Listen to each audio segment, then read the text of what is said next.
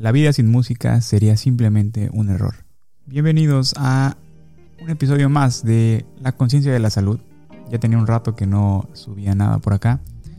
Pero es que ya estuve haciendo algunas otras cosas, pero estamos aquí, de regreso. Con un tema muy importante, un tema apasionante que en lo personal a mí me gusta mucho y de lo que yo quiero hablarles. Y es de cuáles son los beneficios para nuestro cerebro el tocar un instrumento. Así que comenzamos.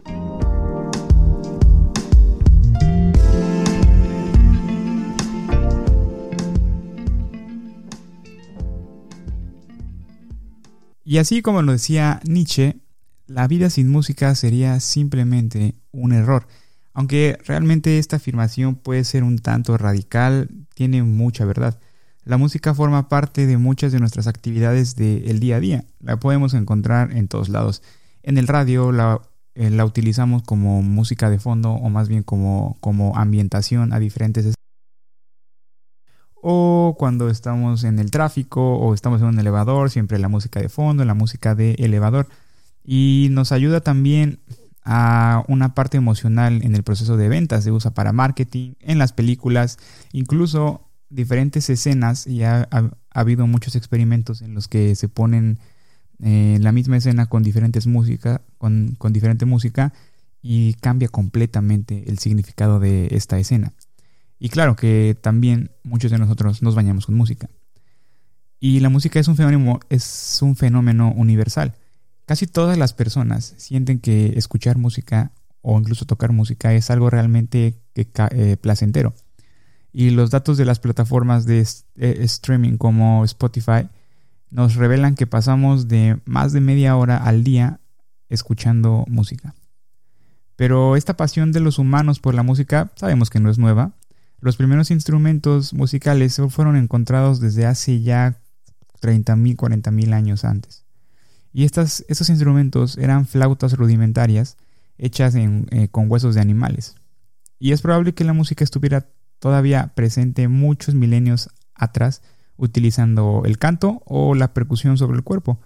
Y desde entonces todas estas civilizaciones han cantado y danzado para celebrar la vida, para llorar la muerte o incluso para arrollar a los bebés. No es ningún despropósito afirmar que, al igual que somos un animal racional y lingüístico, también somos un animal musical.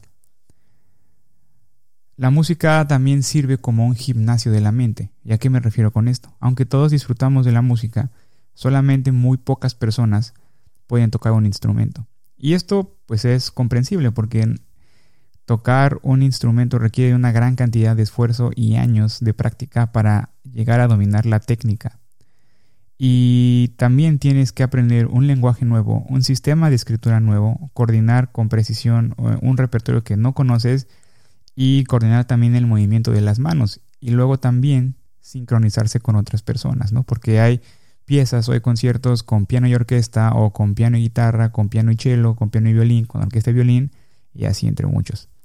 Y cuando al fin ya dominas esta pieza, siempre aparece otra nueva y con diferentes técnicas que aprender. De hecho, se le preguntó esto mismo al virtuoso Pau Casals, que es un chelista, y le preguntaron por qué después de los 90 años él sigue practicando, si ya no tendría por qué, según ellos, ¿no? Y su respuesta fue simplemente porque siento que todavía sigo mejorando.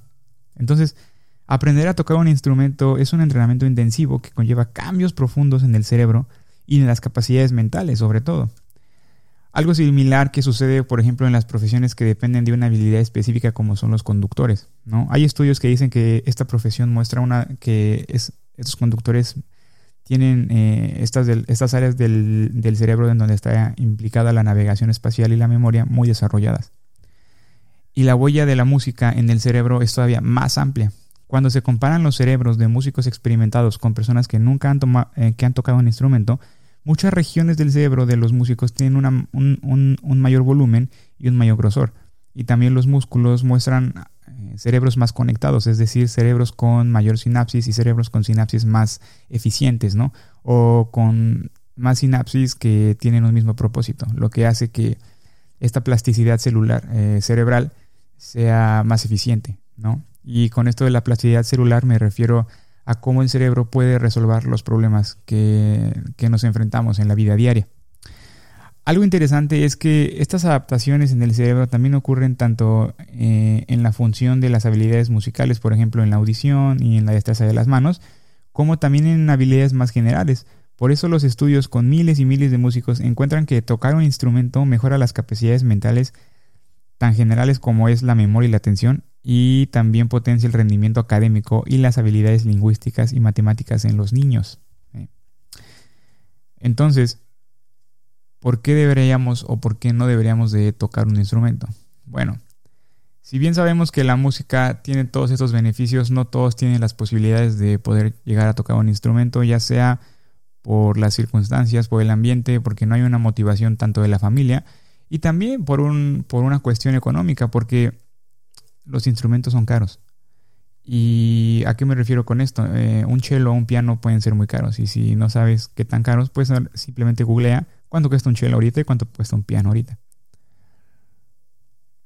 Entonces, más allá de que un niño pueda o no tocar un, instrumento, eh, hoy sabemos que nuestros hábitos condicionan la forma en la que nosotros envejecemos. Por ejemplo, el fumar el abuso del alcohol, el sedentarismo, la obesidad o un estrés psicológico continuo son factores que indeterminadamente van a acelerar el envejecimiento de nuestro cuerpo. Si bien así también, tocar un instrumento, al contrario, va a reducir el riesgo de padecer algún tipo de demencia o algún deterioro cognitivo en la vejez. Al igual, eh, la música va a conservar el cerebro unos cuantos años más joven y evita que muchas de nuestras capacidades mentales se vean afectadas por la edad. Así, los músicos mayores con décadas de práctica instrumental muestran una pérdida menor de memoria o de velocidad mental, entre otras habilidades, pero no hace falta una vida enteramente musical para experimentar estos beneficios. No quiere decir que solamente los niños que empezaban a tocar el piano, el cello, la guitarra, el violín, desde que tenían 5 años van a experimentar este tipo de beneficios. Las personas mayores que también comienzan a tocar tarde en la vejez tienen menor, un, un menor declive y con estos datos parece que no existe excusa y nunca es tarde para comenzar a tocar un instrumento, nunca es, nunca es tarde para comenzar con una vida mental activa, porque si bien el cerebro tenemos que siempre mantenerlo activo, es por eso que decimos que mm, la música y algunas otras actividades que involucran eh, la mente ayudan a disminuir eh, la probabilidad de que padezcamos de algún tipo de demencia o de algún deterioro cognitivo en el futuro. Las personas se adentran en la música porque con ella disfrutan, todos disfrutamos, nos enamoramos o nos sentimos parte de una comunidad. Sin embargo, implicarnos en ella podría tener no el efecto buscado. Este efecto de potenciar nuestras capacidades cognitivas, de protegerlas del paso del tiempo. Y sin pretenderlo, la música transforma dos de las cosas que nos fascinan del ser humano, que son nuestro cerebro y nuestra mente. Así que ya lo sabes, nunca es tarde para empezar a tocar un instrumento. No tiene que ser forzosamente música clásica, puede ser cualquier tipo de música, cualquier género de música que a ti te guste, que a ti te apasione. Pero nunca es tarde para comenzar en esto. Hasta luego.